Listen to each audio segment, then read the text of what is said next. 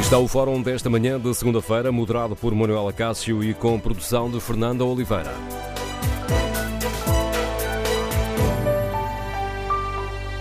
Bom dia, no Fórum TSF de hoje queremos ouvir a sua opinião sobre a importância que atribui à Cimeira Europeia que decorreu eh, no Porto. A Cimeira destinada a reforçar a importância do pilar social da União Europeia cumpriu os objetivos?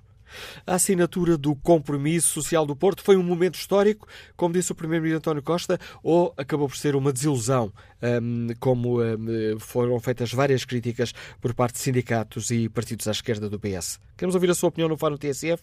Uh, para participar, tem à disposição 808-202-173, 808-202-173.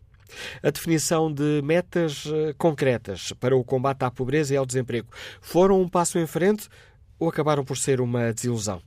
Com que expectativas aguarda as negociações que estão ainda a decorrer eh, para a criação de um salário mínimo europeu? E compreende as reticências eh, quanto àquela questão do levantamento das patentes das vacinas da Covid-19. Queremos ouvir a sua opinião. Estes foram alguns dos pontos que marcaram a Cimeira Europeia do Porto. Queremos saber que balanço eh, faz. Cumpriu os objetivos ou ficou aquém das expectativas? Número de telefone do Fórum 808-202-173, 808-202-173.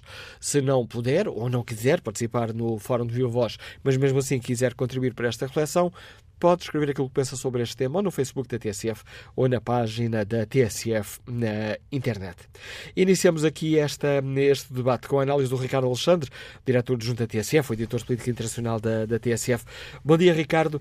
Bom dia, aqui Manuel. o termo histórico é exagerado ou adequa-se bem àquilo que foi a Cimeira do Porto? Histórico vamos ver daqui por uns nove anos, se as metas de, para 2030 tiverem sido alcançadas. Uh, poderemos então dizer, ou, ou, quem, ou quem estiver a fazer isto que estamos aqui a fazer agora, poderá dizer que o que foi conseguido nasceu na, na Cimeira Social do Porto eh, em maio de 2021.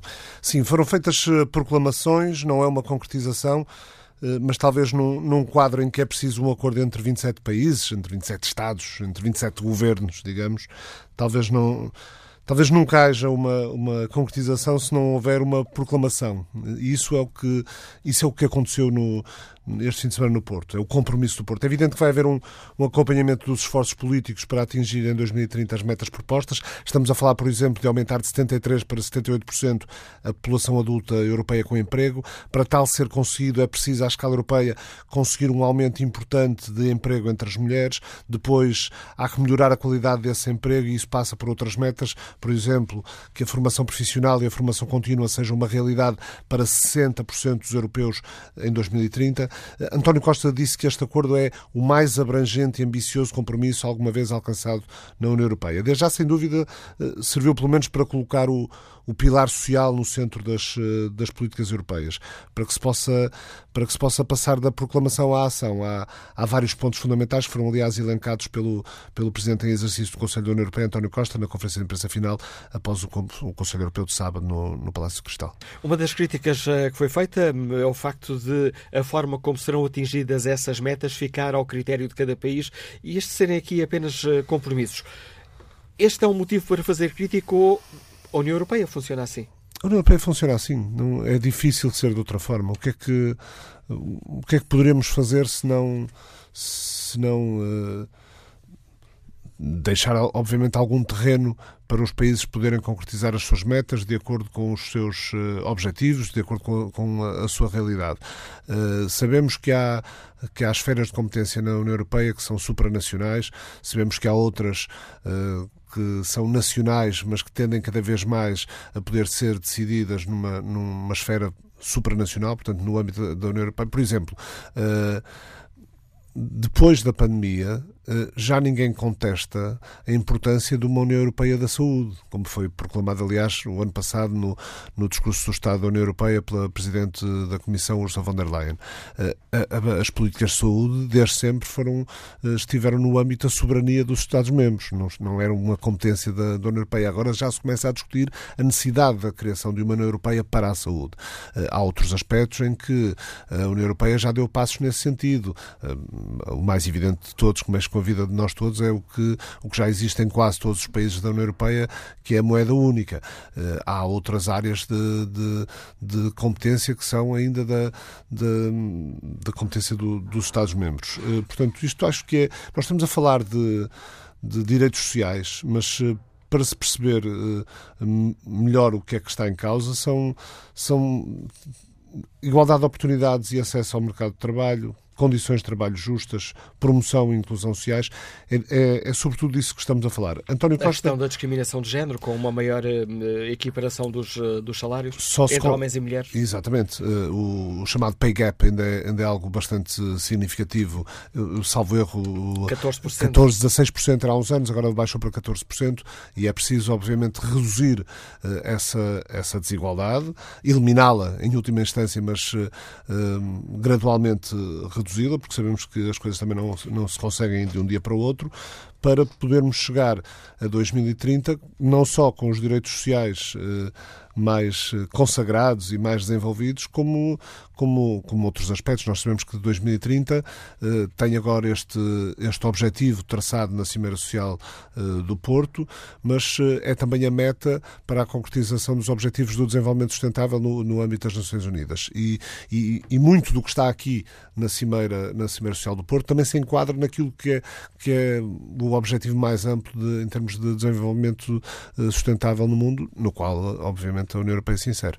Um dos uh, dossiês que a presidência portuguesa tem ainda em mãos até ao fim uh, deste, deste primeiro semestre é a questão do salário, do salário mínimo, que terá um salário justo na União Europeia, o que não significa que seja o mesmo salário para todos os países da União Europeia. Este é um dossiê muito complicado. É um dossiê muito complicado e que vai ter muita oposição, sobretudo de, de alguns países nórdicos. Uh, Há sempre aquela questão do, do, do, de países mais desenvolvidos, mais ricos economicamente, estarem, eh, estarem a financiar um, uh, os, as economias menos desenvolvidas e onde uh, algum rigor uh, é historicamente menos, menos concretizado. Mas isso também faz parte da, da, da União Europeia, não é? O, o princípio da solidariedade entre, entre Estados-membros também faz parte da União Europeia. E se, e se queremos que este espaço comum esteja mais desenvolvido, uh, os países mais eh, ricos terão de ajudar os menos ricos. Mas vai ser um, vai ser um objetivo difícil de conseguir, mas também me parece que esse será o principal objetivo da presidência, do que resta da presidência europeia, da presidência do Conselho de Portuguesa neste, neste primeiro semestre. Olhando ainda para esta Cimeira do Porto, teve aquele momento uh, considerado também uh, importante de, de, de, reabrir as portas da cooperação uh, com a Índia. Este é de facto um, foi de facto também, foram dados passos importantes aí? Ou é mais uma declaração de intenções? Foram, dado, foram dados passos porque, porque há, uma, há, uma série de, há uma série de acordos que vão estar a ser desenvolvidos nos, nos próximos tempos. É sobretudo o retomar de uma negociação, é sobretudo a Europa entender que. Uh, que há mais do que uma potência na Ásia e com quem uh, convém ter uma relação forte. Não é substituir uh, a importância da relação que existe com a China com, com, com a Índia, não, não é propriamente um princípio de substituição, é mais uma, uma, uma acumulação, um contraponto. assim, um contraponto, uma distribuição. É óbvio, é óbvio que uh, com a Índia a União Europeia partilha muito mais em termos de, em termos de códigos de valores políticos uh, fundamentais uh, em vigor. Uh, é óbvio que a democracia indiana é muito mais próxima daquilo que são as democracias europeias do que propriamente o regime que, que existe na, na, na China e, e, portanto, é todo o interesse da, da União Europeia aprofundar esses laços depois da saída do Reino Unido da União Europeia, Portugal assume-se, e desde já com esta com esta reunião de alto nível que aconteceu no sábado, eh, eh, era impossível ser de outra forma, dado o momento pandémico que se vive na, na, na, Índia, mas aconteceu por videoconferência, mas foi um momento muito importante para relançar essa relação e Portugal assume-se, depois da saída da União Europeia, como uma espécie de pivô dessa, dessa relação entre, entre a União Europeia e a Índia. Pela, pelos laços históricos que, eh, que, Portugal tem com a Índia, eh, pela origem familiar de, de membros do, do, governo português haver origens indianas, não é? dos, do, dos territórios. Aliás, isso é muito de... referido na, na, imprensa indiana cada vez que se refere claro, a António Costa. Claro, exatamente. E há, e há, há, há outros ministros, João Leão, Nelson de Souza também, também são, têm origens na, indianas em termos familiares e, portanto, isso, isso é de alguma forma valorizado, como dizes, pela, pela imprensa indiana. Mas, eh, sobretudo, acho que é. Acho que é importante que, que, a reunião tenha acontecido. É importante que na declaração que foi feita, que esteve a ser trabalhada pelas respectivas delegações, a questão dos direitos humanos tenha sido, tenha sido vincada, que a União Europeia não tenha deixado de falar na questão dos direitos humanos, porque eh, sem, obviamente, melindrar Uh, o governo de Nova Delhi é atualmente uma preocupação, nomeadamente o tratamento dado às minorias muçulmanas no, no território indiano, sendo que sabemos que, que, o, que o país atravessa atualmente um momento de sanitário extremamente grave, com mais de 4 mil mortes por dia, com 400 mil novos casos uh, diários de, de Covid-19 e é obviamente para aí que estão centradas uh, todas as atenções das autoridades indianas. por isso, Narendra Modi não pode estar no Porto, menos menos aceitável, digamos assim, é que uh, tenha sido uh, suspensa ou anulada a participação de Narendra Modi na conferência de imprensa final que estava previsto, ou seja, os jornalistas, quer portugueses, quer de outros países uh, da União Europeia que estavam, que estavam no Porto, não puderam fazer perguntas ao primeiro-ministro indiano.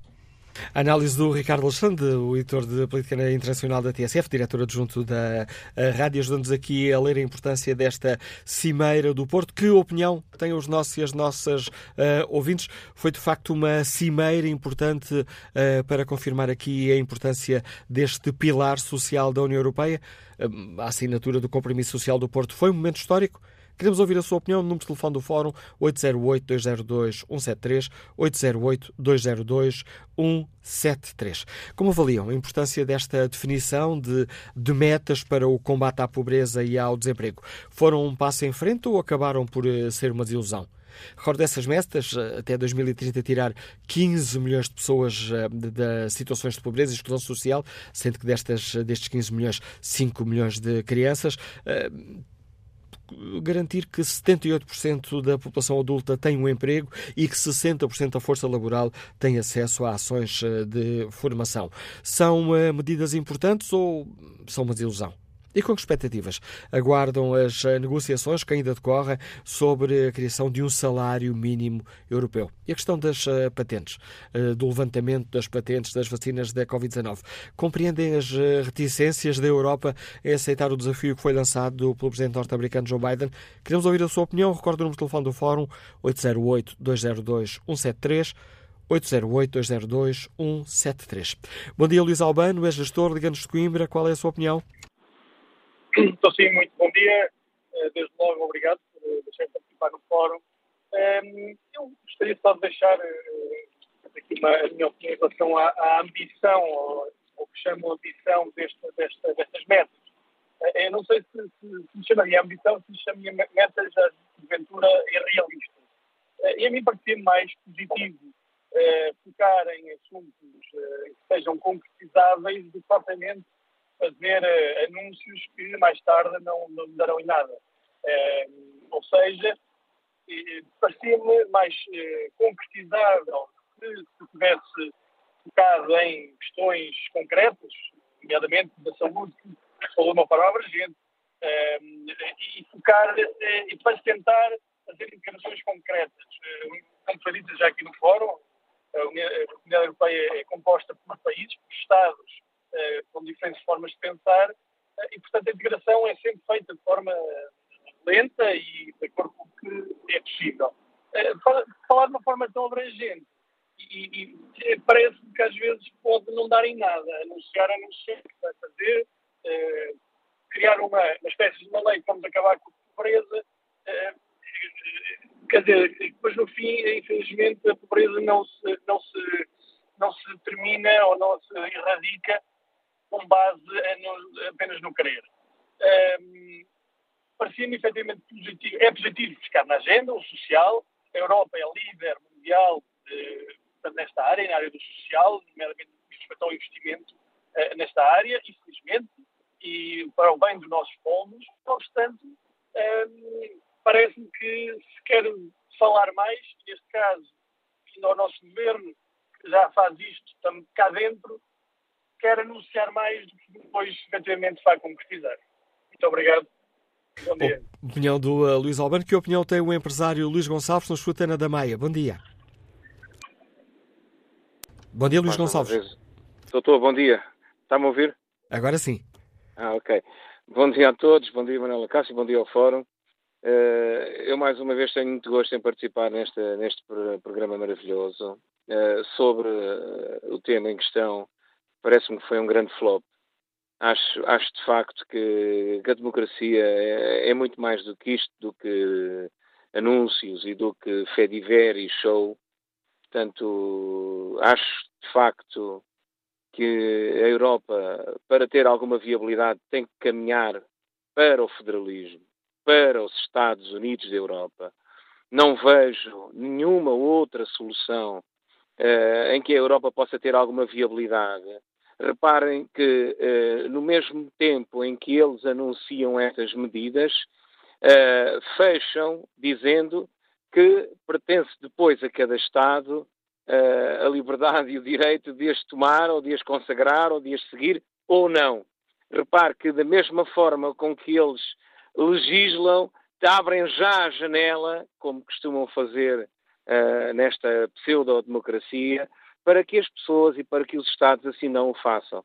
Depois há muitos temas em que é verdadeiramente impossível uh, ordenado mínimo europeu é absolutamente impossível. Só mesmo quem nunca uh, esteve noutros países da Europa e quem não conhece outras realidades de trabalho. Uh, eu já trabalhei em Paris 10 meses e sei a realidade dos franceses. Aquilo é um mundo à parte. Conheço a Alemanha toda. Aquilo é um mundo à parte. As pessoas vivem focadas na produtividade, no trabalho, uh, e depois, evidentemente, que todo o seu rendimento individual, coletivo, é tão diferente, é uma vida tão diferente, que nós não podemos obrigar as pessoas a viverem todas umas como as outras. É na diferença, é na multiculturalidade, é, é, é na diferença das formas de pensar, de ver, mas depois que se tem que criar aqui uma agregação, e essa agregação chama-se Estados Unidos da Europa. Não há outra forma de manter este clima europeu, senão isto vai tudo acabar, se não for agora, é daqui a uns anos, se calhar já não será na minha vida, mas isto de facto não tem pernas para andar. Um abraço para todos. O opinião que nos deixa o Luís Gonçalves, nos liga da, da Maia. Vamos agora ao encontro uh, do Eurodeputado Paulo Rangel, deputado do uh, eh, PSD. Bem-vindo a este debate, Dr. Paulo Rangel. Com que, que avaliação faz desta, desta Cimeira Europeia? Foi de facto um sucesso? Deixou algo a desejar? Que avaliação global faz? Eu, sinceramente, julgo que já era previsível que ia deixar algo a desejar. Aliás, eu na altura falei várias vezes com o governo português, achando que o tema da Cimeira Social era um tema que não se prestava a encontrar consensos nem a produzir resultados. E acontecer uma coisa, talvez até uh, mais forte do que aconteceu, com a, que, que aconteceu com a Estratégia de Lisboa 2000, em que se queria fazer da Europa uma grande potência tecnológica maior que a China e que os Estados Unidos e não se conseguiu. Uh, repare, eu acho absolutamente extraordinário, portanto, uh, não há dúvida que há aqui coisas positivas, conseguir estas metas, uh, eventualmente um acordo sobre elas, embora um acordo, enfim, frágil, envolver os parceiros sociais, é uma coisa positiva. Mas falar em caráter histórico chega a ser, de facto, um exagero total, porque nós temos uma prova muito fácil. Há que consultar a imprensa, os meios de comunicação social europeus, na Espanha, na Itália, na Alemanha, na França, países que nos são mais próximos dentro da União Europeia, e ver se algum se referiu à Cimeira e em que termos. E vamos ver que foi um vazio total. Portanto, só em Portugal é que isto teve visibilidade. E porquê? Porque há uma consciência, aliás, por isso é que Merkel não veio, Rutte não veio, há uma consciência de que uh, os resultados que saem destas cimeiras são puramente proclamatórios, portanto, não são propriamente resultados que se possam dizer concretos. Eh, e por isso eu, por exemplo, tinha proposto ao governo português, ainda muito a tempo de se fazer essa agenda, fazer a cimeira também numa dimensão social, mas na União para a Saúde, porque se nós estivéssemos a falar na União para a Saúde, em passos concretos que podem ser tomados, num roteiro até para alterar cirurgicamente os tratados quando isso, quando isso fosse necessário. Se nós estivéssemos a falar sobre isso, os Estados-membros, nesta fase, não tinham, digamos, eh, grande capacidade para dizer que não. Quer dizer, por exemplo, a chanceler Merkel invocou a pandemia, que nem sequer está numa situação gravíssima na Alemanha, nem coisa que se pareça, para não vir à Cimeira do Porto. É evidente que se ela tratasse a cimeira da própria pandemia, isto é, se tratasse de uma união para a saúde, essa, essa escusa, essa desculpa já não funcionaria. E, portanto, eu acho que aqui, eh, se quer que diga, até havia, há aqui um balanço que é duplo. Eh, por um lado, eu acho que a cimeira social eh, eh, sendo um, um, importante, não tem nem de perto nem de longe a relevância que o Primeiro-Ministro António Costa e até alguns médias portugueses lhe deram, não tem sentido absolutamente nenhum. Leiam a imprensa estrangeira e vejam qual foi a repercussão, qual é a credibilidade destas metas. Agora, há uma cimeira muito importante que foi a cimeira com a Índia. Uh, aí eu acho que o governo português esteve muito bem antecipou-se, com a saída do Brexit, deixou de haver um parceiro que era o Reino Unido, e, portanto, que era o parceiro principal da Índia. Portugal está, tomou a dianteira nisso. Uh, uh, não há dúvida que é preciso equilibrar as relações com a China. Houve aqui um senão que é não a não vinda de Modi, porque, obviamente, aí sim a situação da pandemia é trágica e, portanto, compreende-se perfeitamente que não pudesse fazer uma deslocação deste tipo neste preciso momento, mas a circunstância de não ter estado na conferência de imprensa do meu ponto de vista, cria também aqui alguma, alguma dúvida. portanto, o que eu queria dizer com isto é, a cimeira foi bem intencionada, Portugal organizou-a muito bem, não há dúvida de que há aqui metas interessantes, mas sinceramente nós podíamos ter feito uma coisa muito mais útil para os europeus e também na área social. Portanto, eu não estou a dizer que o governo abdicasse desta sua preferência pelas áreas sociais. Mas se a área social, que neste momento está em causa e que está em jogo, e que podia mobilizar um avanço importante na integração de políticas sociais europeias, era a saúde. Não era propriamente o mercado de trabalho, eh, enfim, o emprego, etc., que nós sabemos que é altamente divisor, é divisivo no contexto europeu. Os Estados nórdicos têm o melhor Estado social de todos, a Suécia, a Finlândia, uh, por exemplo, a, a, Dinamarca, todas com governos socialistas, nenhuma delas quer alinhar nestes objetivos e nestas políticas uh, que uh, o governo português veio propor. Porquê? Porque querem manter isto como uma competência puramente nacional e não europeia. E, e isso ia sempre criar uma margem para o insucesso em termos europeus, não em termos de informação ou propaganda interna. Aí vimos que as coisas correram de forma muito visível, mas, como eu digo, isto foi uma nota de rodapé que se foi. Quando a Cimeira foi notícia, foi mais uma vez por este ponto da saúde. A questão de saber se as patentes das vacinas deviam ou não deviam ser levantadas uh, em face da última decisão da administração Biden. E aí parece-lhe que a Cimeira lidou bem com isso? Eu acho que a Cimeira lidou, eh, digamos, também não acho que tenha sido, eh, mesmo o primeiro português não foi categórico. Há uma coisa que eh, a chanceler Merkel tem razão e alguns países europeus têm razão, que é a questão da, da, da, produção de vacinas no imediato não depende do levantamento das patentes.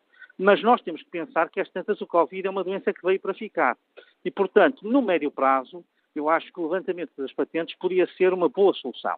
E para ela funcionar no médio prazo, ela tem que ser feita no curto prazo, levantar as patentes para depois, mais tarde, uh, se poder produzir com grande liberdade no contexto global, porque há uma coisa que realmente, há um ponto que realmente todos fizeram, que é o ponto de que não adianta de nada termos imunidade nos Estados Unidos ou na Europa e depois não termos uh, imunidade no resto do globo. Isso levará a novas variantes e levará a uma disseminação da doença.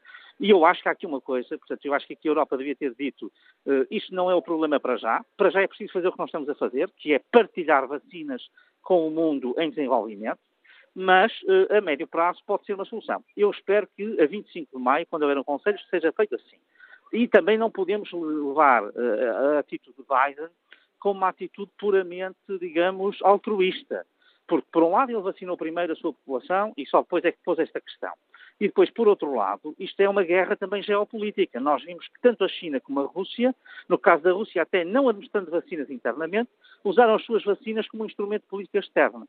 E, portanto, eu acho que isto foi uma tentativa de resposta dos Estados Unidos a essa ofensiva russa e a essa ofensiva chinesa, no sentido justamente de tomarem a dianteira em termos de prestígio e de influência junto dos Estados em desenvolvimento. Ora, aí a Europa deve fazer aquilo que aqui foi várias vezes repetido, que é deixar bem claro que até agora de todas as uh, potências democráticas, sem dúvida que foi a União Europeia a única que partilhou vacinas com o mundo em desenvolvimento em, em, em, quantidades altamente significativas. Estamos a falar de 200 milhões de vacinas, que obviamente dariam muito jeito aos europeus e que foram cedidas uh, a muitas outras uh, zonas do globo, e isso é um facto que se põe o nosso crédito e, olha, é realmente um grande espelho do que é a solidariedade social agora a nível global e não apenas a nível europeu. Obrigado, Sr. Deputado uh, Paulo Rangel, pelo contributo que deixou aqui nesta análise que fazemos hoje no Fórum TSF sobre eh, a importância da Cimeira uh, Europeia que decorreu no Porto. Que importância atribuem os nossos ouvintes a esta Cimeira? Cumpriu os objetivos?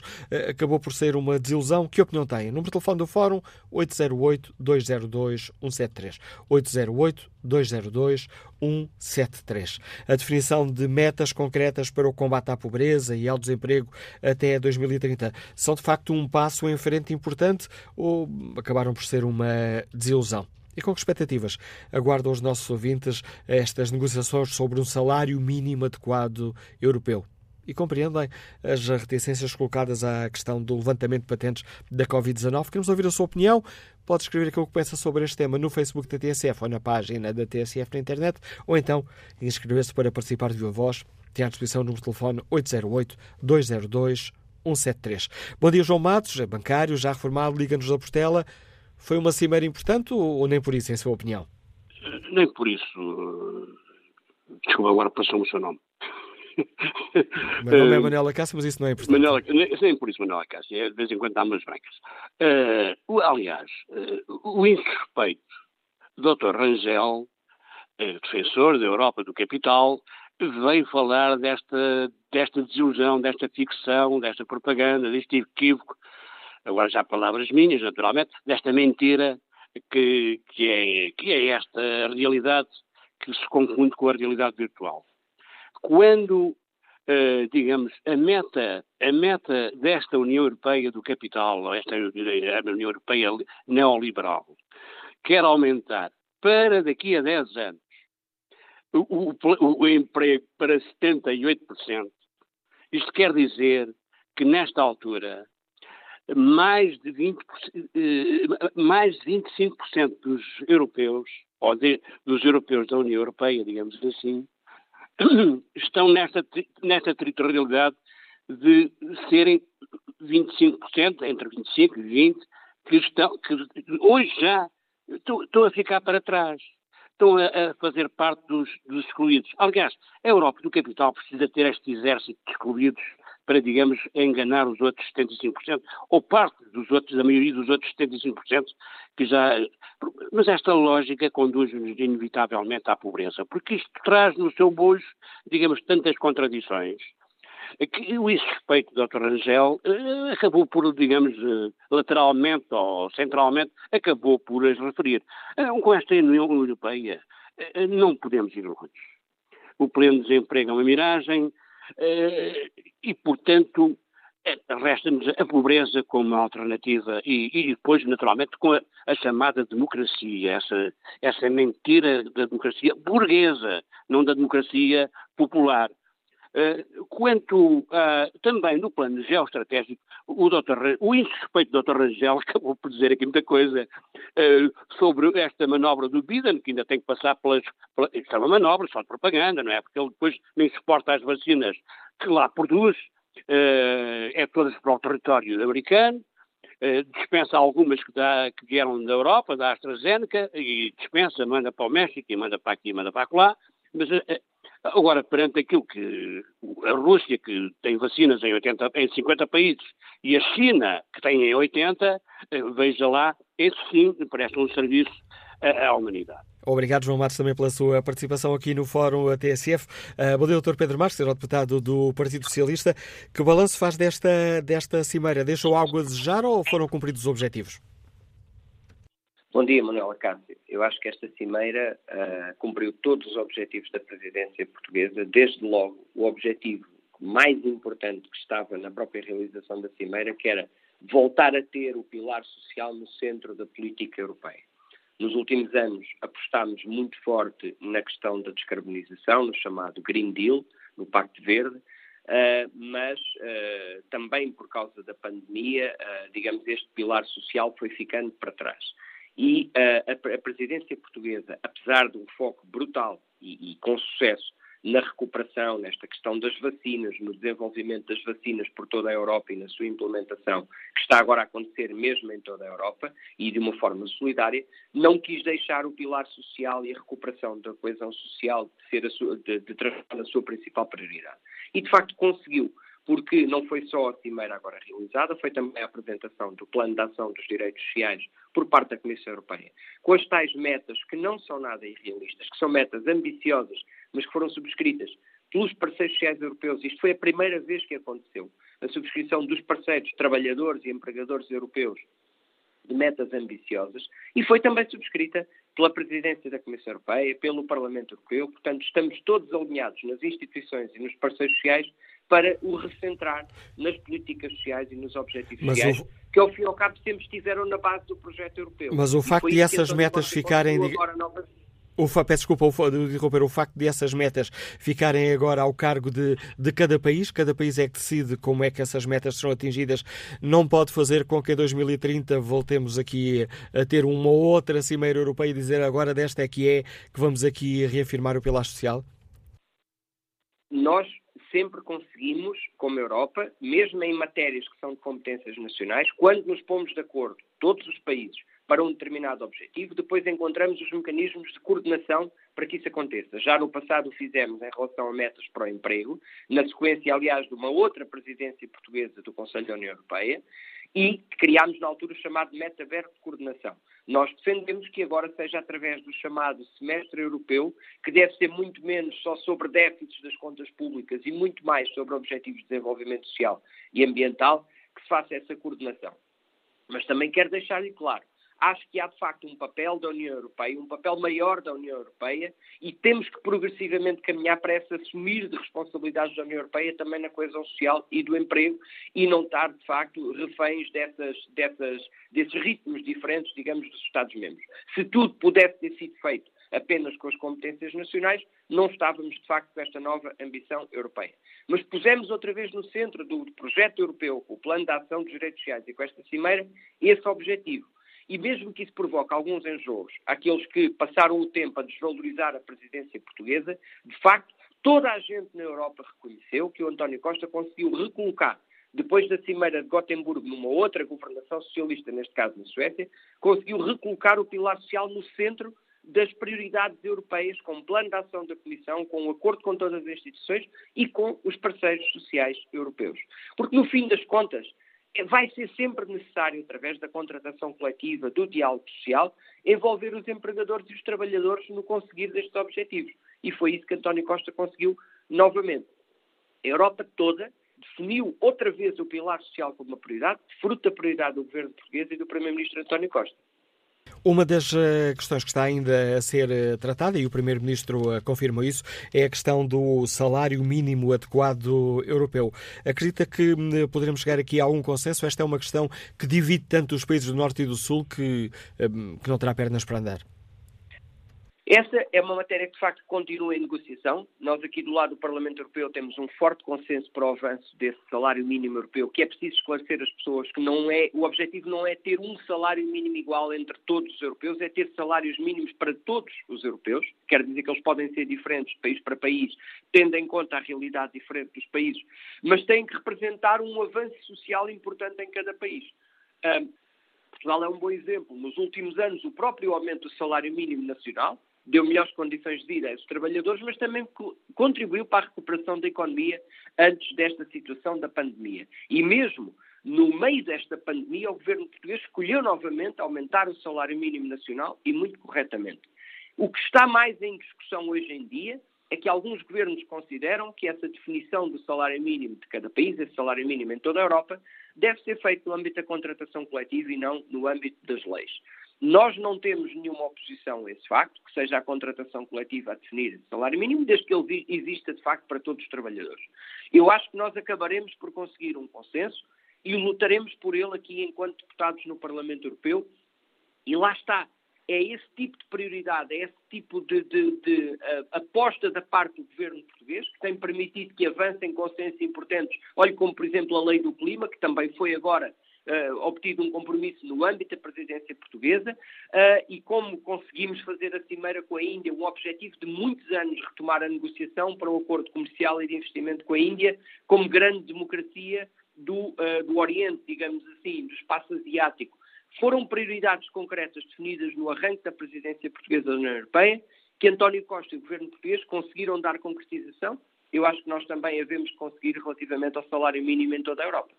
Agradeço ao Eurodeputado Socialista Pedro Marques também a participação neste debate, onde tentamos fazer aqui um balanço da Cimeira Europeia eh, que decorreu eh, no Porto, perguntando aos nossos e às nossas ouvintes eh, que balanço fazem. Foi de facto um momento histórico na, na nível da União Europeia ou ficou aquém das expectativas? Como é que os nossos, nossos ouvintes olham para estas, a definição de metas para o combate à pobreza e o desemprego, que depois terão de ser aplicadas país a país, com os critérios que cada país entender, eh, mas consideram que estas, esta definição de metas é de facto um passo em frente para reformar a importância do social ou são apenas um caderno de boas intenções? Número de telefone do Fórum 808-202-173, 808-202-173. Que importância atribui esta Cimeira Europeia do Porto? Bom dia, Joaquim Granja. Está desempregado, Liga dos Matosinhos. Qual é a sua opinião? Bom dia. Um, eu pergunto-lhe a si e às pessoas que nos estão a ouvir se alguma vez uh, este tipo de fóruns resultou de coisas positivas para as populações da Europa. Um, claro que não. Uh, estamos lembrados dos acordos de Paris que não são cumpridos e de outros. Um, aqui uh, tenho estado a ouvir opiniões de, de pessoas como eu, algumas delas extremamente positivas, as opiniões dos deputados uh, e das pessoas ligadas aos partidos. São mais do mesmo uh, e, portanto, uh, estão na sequência daquilo, da tremenda desilusão que, mais uma vez, foi estas reuniões do, do, ligadas ao Parlamento Europeu e à Comunidade Europeia. Eu penso que há, existem caminhos diferentes, caminhos fora da caixa, assim, assim dizendo, para a resolução da, da questão social na Europa e no mundo até. Mas na Europa, nomeadamente, que é isso que estamos a falar. Eu já algumas vezes tenho vindo ao foro defender uh, a introdução de um RBI uh, em Portugal e, e, na Europa, então, uh, justifica-se. O rendimento básico universal. Incondicional. Incondicional. Exatamente. Está a decorrer, um, inclusive, uma, um, uma petição a nível europeu, que neste momento já tem cerca de 400 mil uh, assinaturas, sobre esta questão, que eu penso que é o farol da, da questão social uh, para a Europa. Não é a questão do emprego, não é a questão do salário mínimo, é sim a introdução do RBI que poderia despoletar todas as outras questões importantes para os europeus. Eh, infelizmente, pouca gente fala nisso. Temos um, temos um deputado português que fala incessantemente nisso e que nunca é convidado para nenhum fórum, que é o Francisco Guerreiro, que foi deputado do PAN e depois saiu. Uh, nunca é convidado para poder opinar sobre estas questões. O RBI é uma questão uh, uh, essencial em termos sociais essencial. A possibilidade de introdução é uma questão essencial. Eu não acredito que, que a definição de um, de um, salário mínimo vá resolver seja o que for. A questão do, do emprego também não é uma questão fundamental. Eh, é necessário é dar condições para acabar definitivamente com a pobreza e diminuir a desigualdade. Que essa sim, a desigualdade, é o grande cancro da Europa e do mundo. É o, é o, uh, o problema uh, fulcral que leva a tudo o resto. era esta a minha opinião. E obrigado por estar connosco a sua opinião, Joaquim Igreja. Vamos retomar este debate no Fórum TSF já a seguir ao noticiário das 11. Queremos saber como é que os nossos e as nossas ouvintes avaliam a importância da Cimeira Europeia que decorreu uh, no Porto. Foi, de facto, um passo em frente para reafirmar a importância do pilar social da União Europeia. Foi importante definir metas para o combate à pobreza e ao desemprego ou na prática, um, tudo não passa de um caderno de boas intenções e a Cimeira acabou por ser uma desilusão. Queremos ouvir a sua opinião. Número de telefone do Fórum 808-202-173. Voltamos a este debate já a seguir ao noticiário.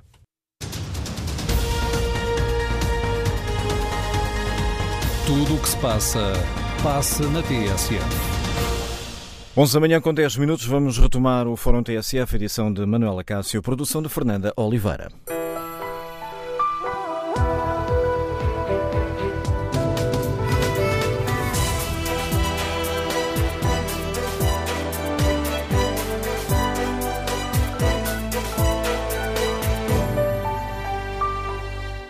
Retomamos o debate no Fórum TSF, onde fazemos aqui o balanço da Cimeira Europeia do Porto e uh, perguntamos a todos e todos ouvem que balanço fazem. Foi uma cimeira positiva, deixou muito a desejar. Que opinião tem o Artur Campos, que é trabalhador independente e que nos liga de Lisboa? Bom dia. Olá, muito bom dia. Uh, bem, relativamente a este evento, uh, eu julgo, creio que mostra sobretudo a nossa tendência coletiva para a mordomia uh, própria de uma população que é governada por uma elite de subservientes a uma Europa desestruturada que gravita uh, entre a tensão do eixo franco-alemão e, uh, sobretudo, uma Europa onde as desigualdades se têm acentuado. Há, de facto, uma enorme transferência de poder e competências das populações a nível mundial, e também na Europa, uh, para uma oligarquia cada vez mais restrita e cada vez mais poderosa.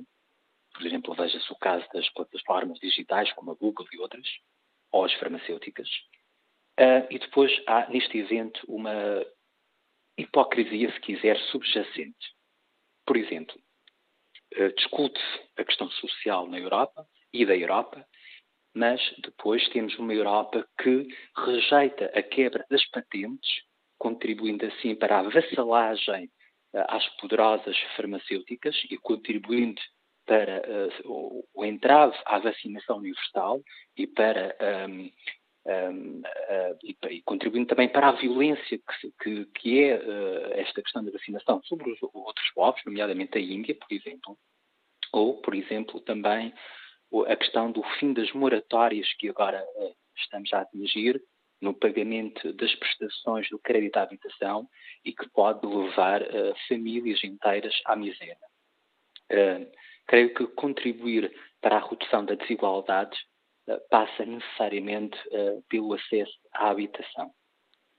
Um, este evento é, é a manifestação circense de uma Europa que resiste à mudança imperativa e essa mudança é uma mudança que exige maior coesão, maior solidariedade e, sobretudo, exige maior transparência.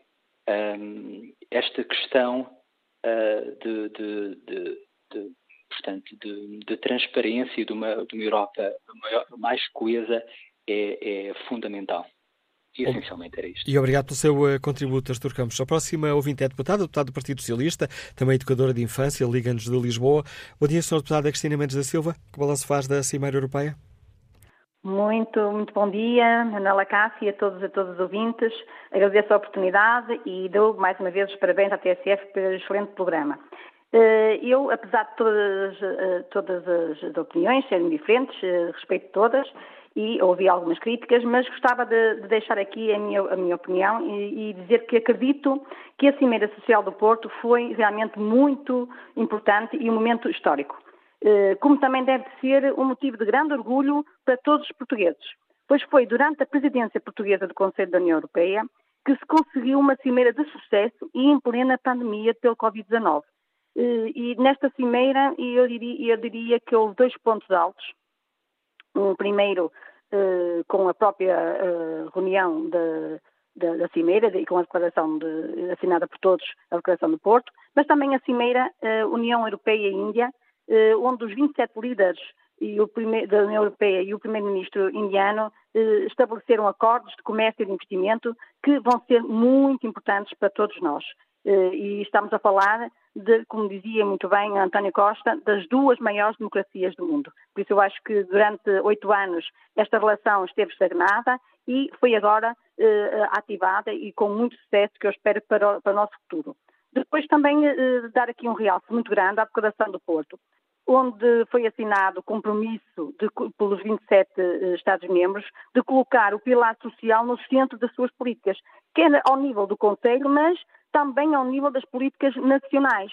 Foi realmente histórico e provavelmente determinante para o futuro da Europa e, consequentemente, para o futuro de todos nós. É, é, é preciso que cada um de nós tenha é, essa, essa consciência. É assim que tudo começa. Naquilo que é a maior democracia do mundo, é, temos que fazer as coisas com diálogo, concertação e com compromisso. Não há outra forma. Nós não, não recebemos ordens. Nós temos que começar eh, pelos alicerces da democracia, que é o nosso compromisso entre todos.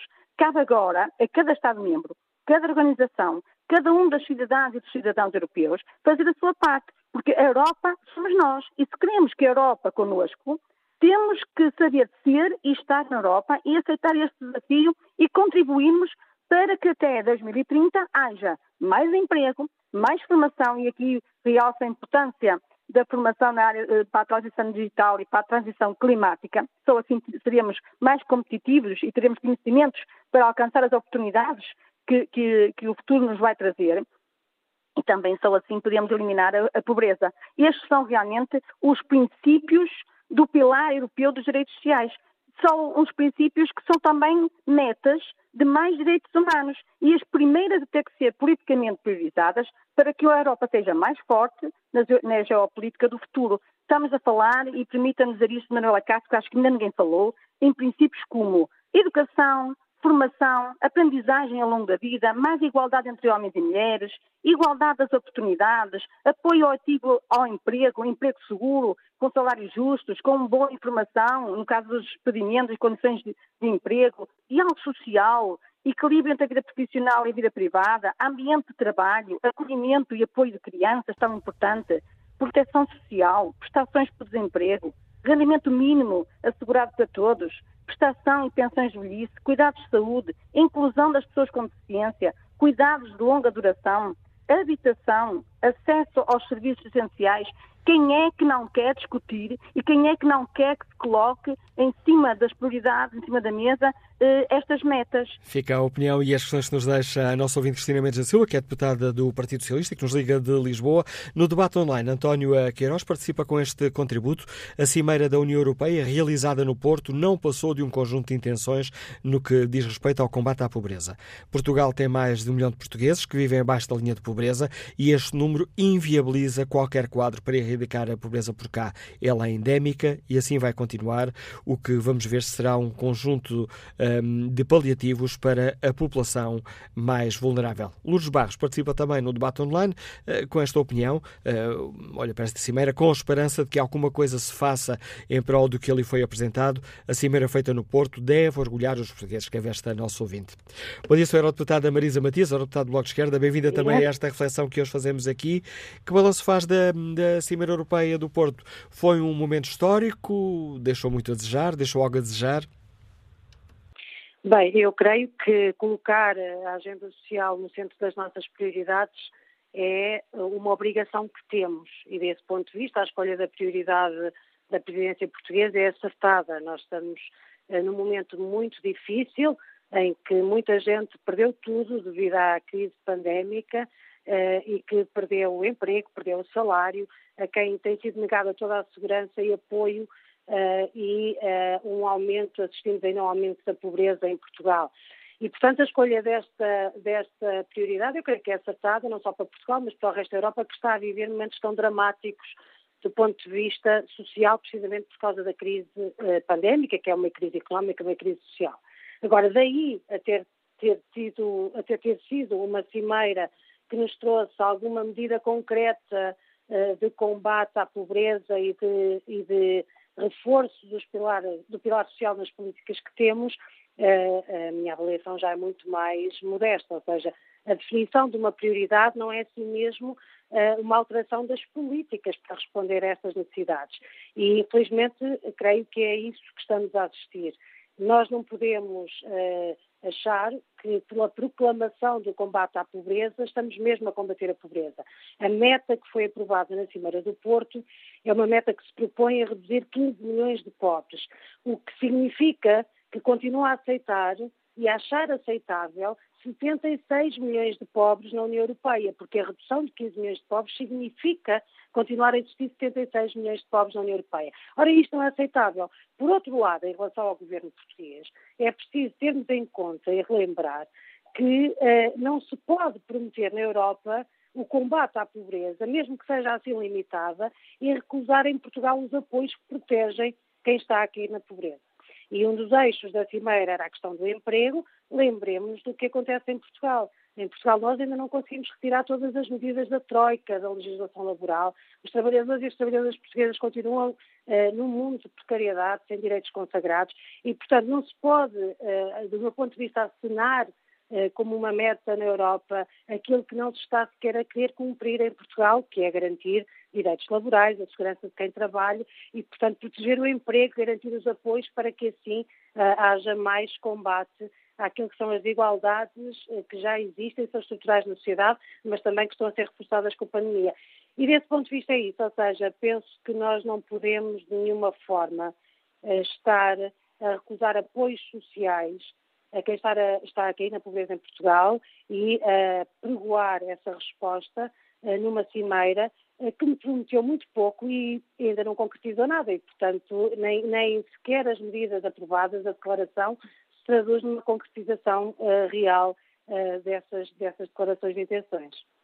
E a questão que, que, está ainda por eh, resolver, é uma das questões que está na agenda da presença portuguesa, daquele uh, ordenado mínimo uh, europeu, que não é o mesmo ordenado para todos os países.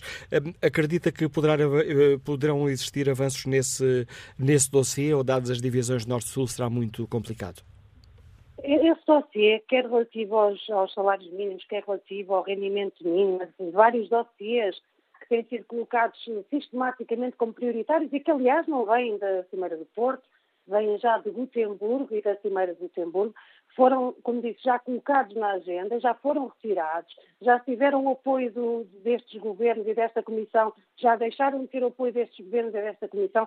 Enfim, tem sido uma montanha russa uh, em relação a estes dossiês, sendo que não há, uh, neste momento, do meu ponto de vista, condições para avançar porque não reúne uh, o compromisso dos 27. Mas seja como for, mesmo em relação à posição do governo português, ela tem variado. Ou seja, nós estamos a falar de prioridades reais e concretas. Se nós queremos combater a pobreza, temos que ter segurança no emprego, temos que ter os direitos sociais consagrados, temos que ter, os, temos que ter os apoios, um real combate à pobreza, temos que ter direito à habitação, à educação, à saúde, etc. Tudo isso garantido uh, como centro da política. E nem nas questões mais transversais, como esta que está a referir, como seja a criação de uma diretiva ou desenvolvimento, a aprovação de uma diretiva para termos um salário mínimo, que, como disse, não será igual a todos os países, mas garantir que todos os países tenham que ter salários dignos e lutar por esses salários dignos implica a definição de um salário mínimo e de uma recuperação salarial em toda a Europa e, obviamente, combater essa, essa desigualdade que existe.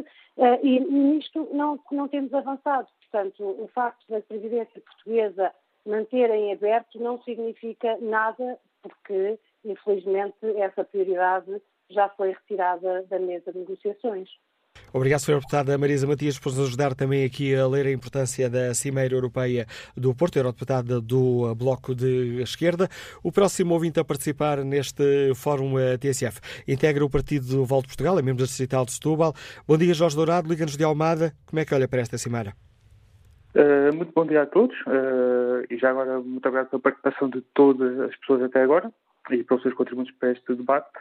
Uh, relativamente, relativamente àquela Cimeira Europeia, os seus lados positivos e negativos, que é que nada pode ser considerado perfeito, mas de uma forma geral considero bastante importante e bastante positivo o facto de ter trazido novamente a questão social para a mesa, uh, embora haja obviamente aqui alguns aspectos que precisam ser melhorados. Uh, já tivemos aqui o, o eurodeputado do PS a falar da questão do salário mínimo não ser uma questão europeia, mas uma questão nacional, é uma coisa que nós do próprio Volta discordamos, porque sendo o, a, a Europa uma zona económica única, haver salários mínimos diferentes em cada local uh, é um, uma medida contraproducente, porque basicamente só vai incentivar a deslocação de pessoas para centros de maior uh, vencimento e acaba por ter também disparidades uh, de capacidade monetária de cada membro do, da, da, União.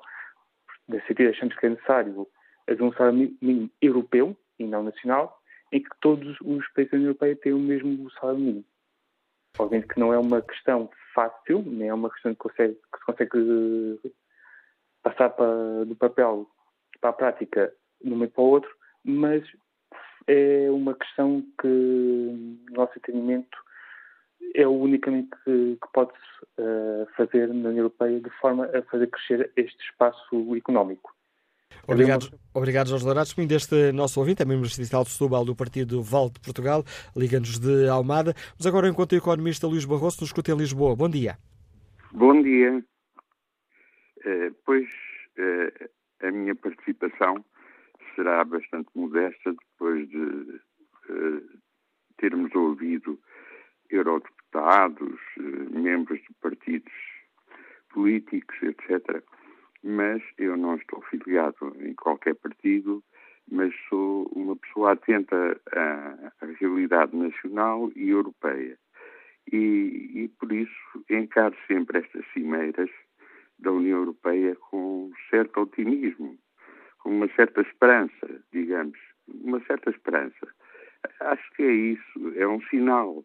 É mais um sinal do que propriamente uma concretização de objetivos, de metas, etc.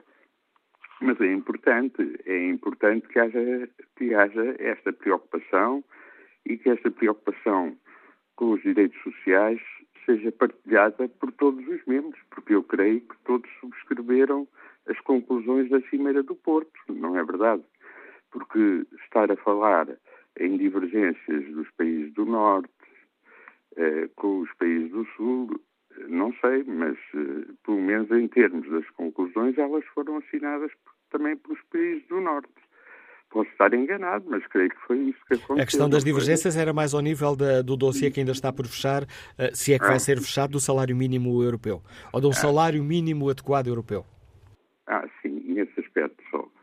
Mas, eh, mas pronto, mas está em aberto, não é? O dossiê está em aberto, não está fechado. Isso já é importante. Não foi fechado por, por nenhum dos países membros. E, e portanto, eu congratulo-me com a, com a Cimeira do, do Porto. Eh, pronto, e isso. E também com, a, com o acordo que houve com, com a Índia, que a Índia é um parceiro gigantesco, é talvez o país mais populoso do mundo, é, a par da China, é, e pronto, em termos de mercado, os senhores empresários devem estar contentes com, com essas parcerias comerciais, porque 1.300 ou 1.200 milhões de consumidores, embora nem haja muita pobreza ainda e muita desigualdade, mas são 1.200 ou 1.300 milhões de consumidores potenciais, não é? Uh, enfim, é, é, é, o que me apraz e obrigado pela sua, pela sua, por partilhar connosco a sua opinião sobre a importância desta uh, cimeira europeia que decorreu uh, no Porto. Um dos, uh, um dos pontos essenciais desta cimeira foi a assinatura do compromisso social do Porto, onde se fala de emprego, de formação profissional e onde se diz também que um dos objetivos é até 2030 reduzir, tirar 15 milhões de pessoas sendo que sinto que nestes 15 milhões estarem incluídos 5 milhões de crianças, mas retirar 15 milhões de pessoas de situações de pobreza e exclusão social. O Dr. Eugênio da Fonseca, bem-vindo também a este fórum, liderou a Caritas Portuguesa ao longo dos anos, preside atualmente à Confederação do Voluntariado. Como é que olha para esta, para esta meta traçada na Cibeira do Porto? É um dado positivo? Fica muito aquém daquilo que deveríamos exigir? Bom dia. Eu gostaria de, em primeiro lugar, dizer que eh, também eh, eh considero que, ao nível eh, das boas intenções, eh, eh, tivemos uma Cimeira Europeia eh, que pode ser promissora, mas relativamente à situação concreta que me põe eh, face aos, aos números eh, gigantescos da, da pobreza na União Europeia, a meta dos 15 milhões é curta para 10 anos. Eu acho que as metas ambiciosas de que fala o documento e, e a perspectiva que se colocou na cimeira de, de, de que se tomassem medidas uh, ambiciosas, se corresse realmente uh, riscos saudáveis nesse sentido, eu acho que 15 milhões é pouco para 10 anos, porque o, que é, o, que é que, o que é que acontecerá aos restantes 75 milhões que ficam sem resposta? Eh, durante este tempo, né? que, que, medidas de proteção social, embora o documento depois diga num, num, dos seus pontos que toda a população da União Europeia vai ter uma segurança social efetiva que torne digna a vida de cada cidadão europeu. Mas era preciso saber que medidas hão de ser tomadas para tornar eh, mais digna eh, a vida daqueles que vão continuar a ser pobres porque não estão incluídos nestes 15 milhões de europeus e mesmo face à pobreza infantil que é destacada nos grupos mais vulneráveis, eu concordo em absoluto, tem que ser travada rapidamente a pobreza uh, na infância. Uh, 5 milhões de crianças uh, é pouco para as potencialidades uh, que uma Europa verdadeiramente unida e solidária poderia conseguir. Uh, tenho outra preocupação, em que em determinada altura pede-se a cada país que no plano de ação que vai uh, implementar a partir do Pilar Europeu dos Direitos Sociais, que seja tida em conta as posições de partida de cada país. Ora, a dúvida que eu tenho é se se pede que sejam programas ambiciosos a contar com as potencialidades financeiras de, de cada país e, e, ser essa a referência do ponto de partida, portanto, será mais ambicioso o plano de ação uh, uh, nos países que maiores potencialidades financeiras tiverem, ou se o ponto de partida será a posição de fragilidade em que o Estado-membro se encontra. Eh, eu eh, julgo que este ser ambicioso deve ter a ver com, uma, com, a posição dos países que mais urgentemente precisam de sair da situação de fragilidade socioeconómica em que se encontram para se porem ao nível dos restantes países da União para que a coesão, a tal competitividade em ordem um fortalecimento do mercado de trabalho seja uh, uma realidade. Por outro lado, sabemos que no nosso país é assim, uh, temos a triste realidade de termos trabalhadores pobres. Eu acho que também tem que se resolver a questão do salário mínimo. E o adequado, na minha perspectiva, terá que ver sempre com uh, as, o poder de compra de cada país, é óbvio, uh, há, há, há, diferenciação uh, nesse, no, portanto, nos países que formam a União Europeia, mas temos que ter trabalho digno e salário digno. E os 78% da taxa para emprego é, é, é bem, é, eu acho que é, que é uma das soluções para o combate à pobreza, mas é, é preciso não deixar de, de desocupados também os que ficam fora desses 78%, propondo eu que a esses se devam atribuir atividades socialmente úteis com uma recompensa financeira que permita deixarem uh, a, a, a, opção de, de, de, andarem sempre a pedir uh, ajudas uh, e tenham a garantia de recursos monetários para poderem subsistir. Uh, já que um ouvinte falou na, questão do rendimento básico e condicional, seria um, um, um bom caminho para, para, para conseguirmos essa, essa saída de, de milhões de pessoas de, de, uma pobreza muitas vezes envergonhada? Eu, eu penso que sim, e penso sobretudo para os tais que ficam fora dos 78% de, daqueles que estão, a quem a, a Cimeira garante que até 2030 eh, vai eh, assegurar eh, o trabalho. Eu acho que aqui é um caminho muito penoso, porque depois também temos uma afirmação na, na, na, decisão de fazer chegar formação tecnológica, digital, e sabemos que isso tem implicações no mercado de trabalho. Eu não sei se não temos até que rever uh, uh, o, o, mercado de trabalho em si mesmo, na redução de horas de trabalho para que todos possam ter acesso a esse, esse posto de trabalho.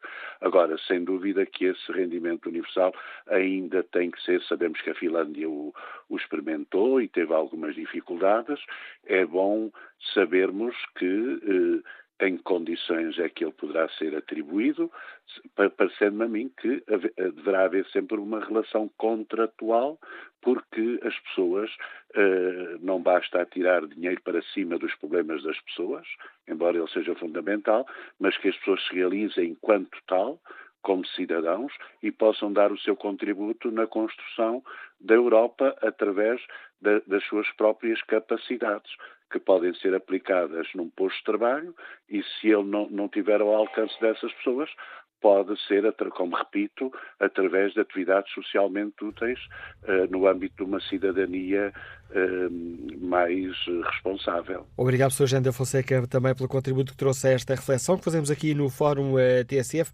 Janda Fonseca, que foi o Presidente da Caritas Portuguesa, preside atualmente à Confederação do Voluntariado. Bom dia, João Pedro Videira, está em viagem, é o Presidente da Direção do Conselho Nacional da Juventude. Bem-vindo também ao Fórum TSF. Bom dia, Manel e bom dia a todos os ouvintes da, da TSF e deste fórum. Para mim é um gosto estar aqui e sou um particular uh, ouvinte que gosto de participar neste, nestes debates. Uh, e, foi, e a minha intervenção vai no sentido de eu fui um dos participantes da Cimeira Social, estive presente na passada sexta-feira na Cimeira Social enquanto Presidente do Conselho Nacional de Juventude, numa das delegações que esteve presente do Fórum Europeu de Juventude um, e foi de facto importante uh, para nós uh, marcar esta presença e estar uh, e partilhar as nossas opiniões e, nossa, e, as nossas posições com os diferentes líderes europeus que estiveram, que estiveram presentes nessa, nessa cimeira. muito, muitos têm ouvido e, e tem sido particularmente incidente até neste fórum o descrédito da cimeira e deste, deste tipo de discussão ao nível da Europa Uh, mas isto, eu acho que isto muito se deve à impressão e aquilo que é uma retórica e uma prática generalizada que é feita e que tem sido feita naturalmente e maioritariamente das vezes em Portugal, com uma uh, europeização uh, dos fracassos e uma nacionalização dos sucessos. Ora, a União Europeia tem dado extraordinários passos no progresso social e no progresso económico e no progresso digital e no progresso da discussão para as alterações climáticas ao, ao longo dos últimos anos a União Europeia é o maior projeto e o melhor projeto de paz que, que este mundo já viu uh, uh, e, portanto, tem estado na dianteira daquilo que são as preocupações com a inclusão e tudo mais. Uh, e foi para nós importante estar na, na cimeira e fazer, fazer estas opiniões, porque as novas gerações têm estado, desde os últimos, desde, ao longo dos últimos anos, têm estado confinadas à crise. Desde os anos 2000, começou com uma crise terrorista, passou por uma crise uh, climática, uma parcial crise climática, uh, passou por uma crise migratória, no, novamente por uma crise financeira, agora por uma crise pandémica, antecedida por uma crise climática novamente, uh, que, e esta crise pandémica vai novamente retornar a ter uma, uma crise económica e financeira e social.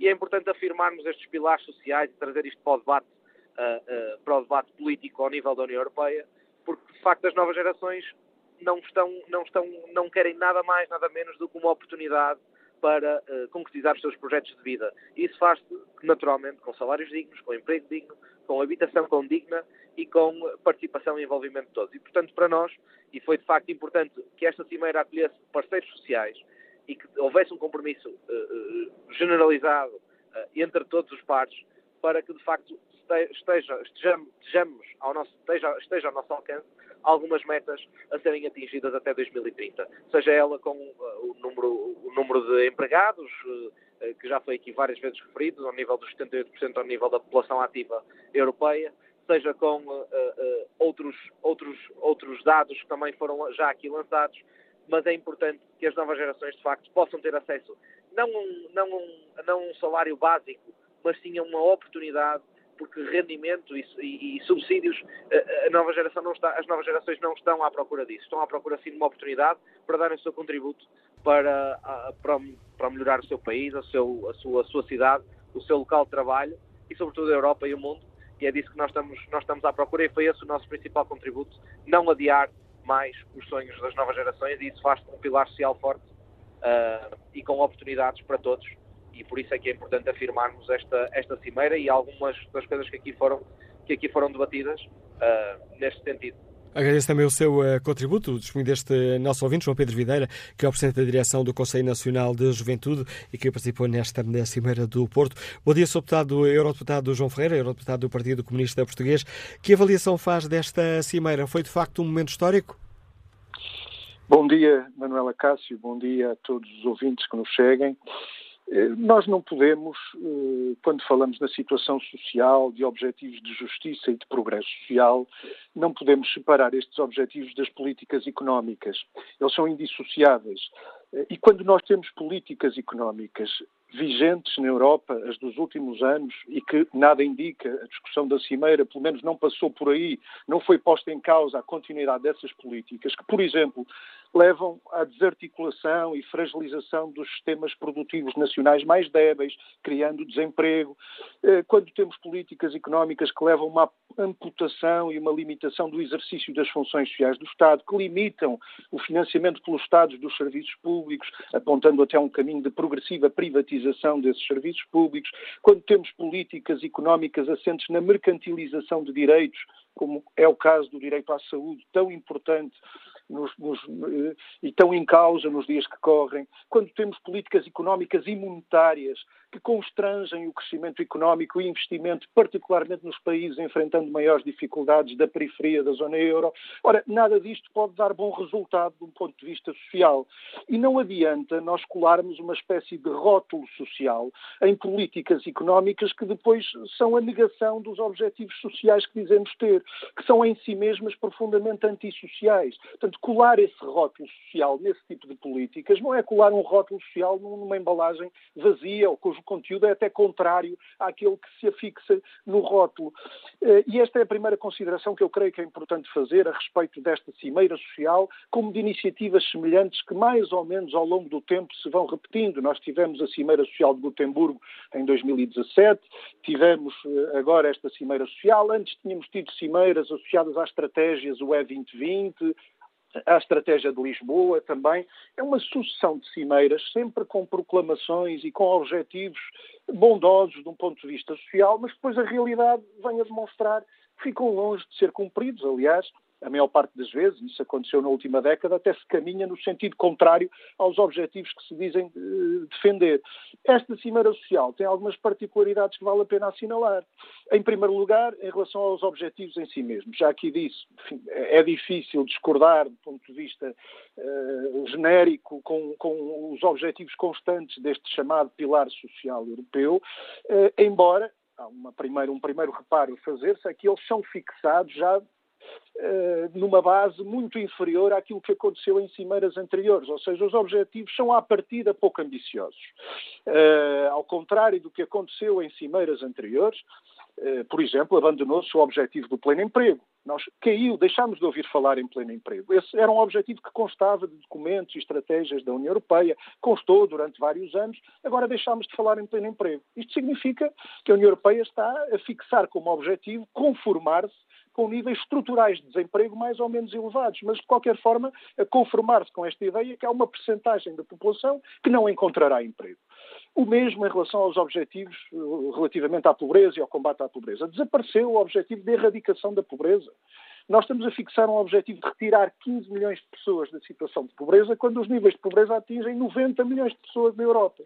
E estamos a propor-nos fazê-lo num horizonte temporal até 2030, de uma década. Portanto, é, é, é, a mesma coisa em relação às desigualdades existentes entre homens e mulheres. Estamos a propor, no espaço de uma década, combater metade, 50%, por exemplo, do fosso salarial que existe entre homens e mulheres.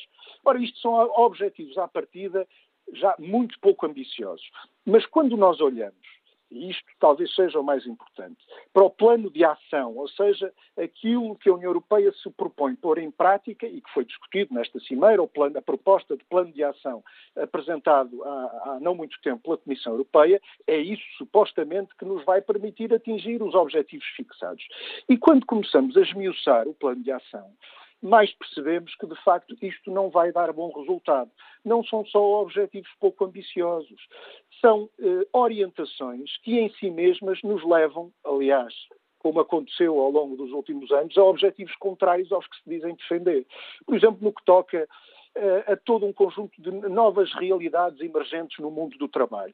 É significativo que se aponte, em lugar de apontar para defender os interesses, os direitos de trabalhadores, por exemplo, como é o caso dos trabalhadores das plataformas digitais, onde nós vemos hoje multiplicar-se uma selva de precariedade, onde se reproduzem as mais desapiedadas formas de exploração. É preciso recuar muitas décadas para encontrarmos algo semelhante do ponto de vista da desregulação dos horários de trabalho, do aumento insano da, da, da duração das jornadas de trabalho, da exploração, uh, jornadas de trabalho imensas por salários miseráveis.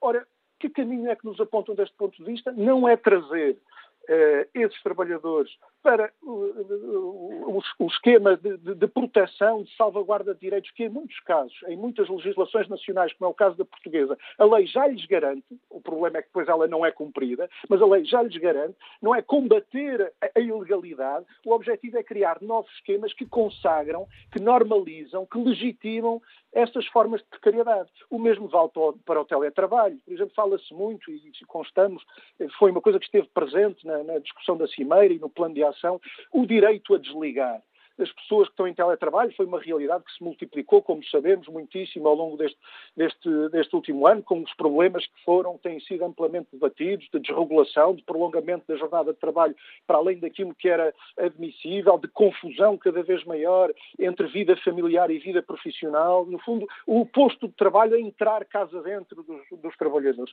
E aparece esta ideia do direito a desligar. O direito a desligar existe há muitos anos ele está definido na legislação e nas normas que define, definem a duração da jornada de trabalho. E não há razão nenhuma para não se aplicar a todos os, traba os trabalhadores, inclusive os que estão em teletrabalho. Esta coisa do direito a desligar, no fundo, tem um pressuposto, que é a ideia da disponibilidade permanente do trabalhador. E depois há um direito, que é o direito a desligar, que vai regular a exceção, o período em que o trabalhador não está permanentemente disponível.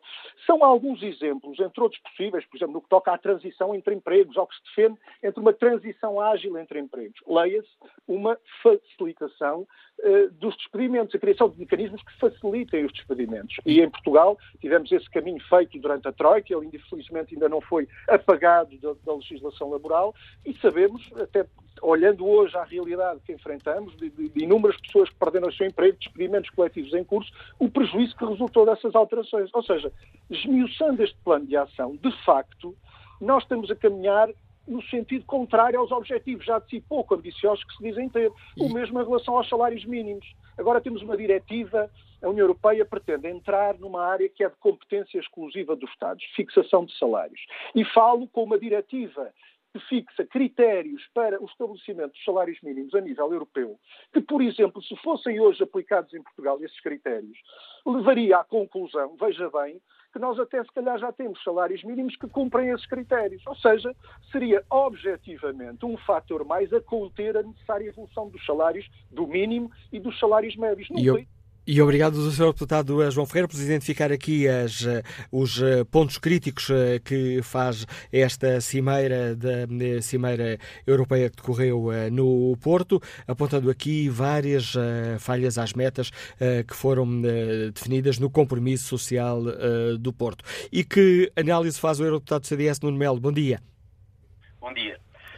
bom, em primeiro lugar, há um para mim é muito relevante e tem que ver com isto. O Parlamento Europeu tem hoje um papel de co-legislador, como é sabido, e eh, importantíssimas responsabilidades eh, na dimensão social.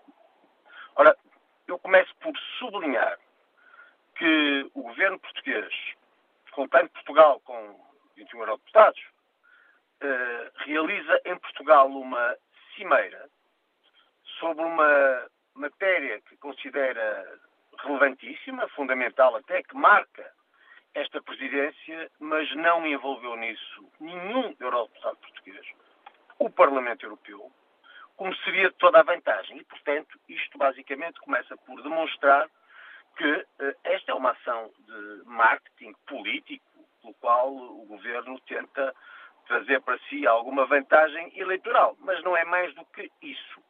Eh, e sublinho essa falta porque considero uma falta grave. Seria toda a vantagem que nesta cimeira os eurodeputados nela pudessem ter participado, assistido que fosse. Bom, dito isto, eh, quando tantas vezes critica tanto do que vai sendo feito na União Europeia, eh, eu acho que nós, na dimensão social, temos em certa medida que ser justos. Há muita coisa por fazer, é certo.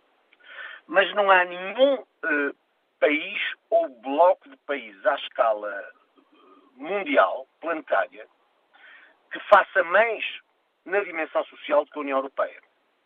Eh, e nós que sempre somos tão lestes a criticar, a criticar, a criticar, seria bom que, ao menos, independentemente das críticas, que podem ser justas em certa medida, eh, é bom que também sublinhemos o que é bom. Mais de 50% da despesa social do planeta Terra acontece na União Europeia. Não acontece nos Estados Unidos, na China, na Índia, no Paquistão. Acontece na União Europeia. Significa que realmente esses pilares de coesão e de solidariedade que estão íncitos nos tratados não são letra morta.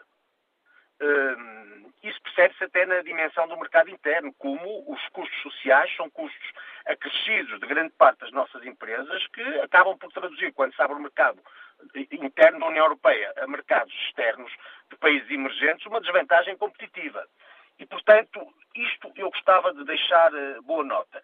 De todo modo, acho que o Governo quer aqui, uh, tentando marcar a presidência da União Europeia, uh, afirmar uma, uma eu diria, um caminho que, que, me parece basicamente impossível. A União Europeia vive do princípio da subsidiariedade.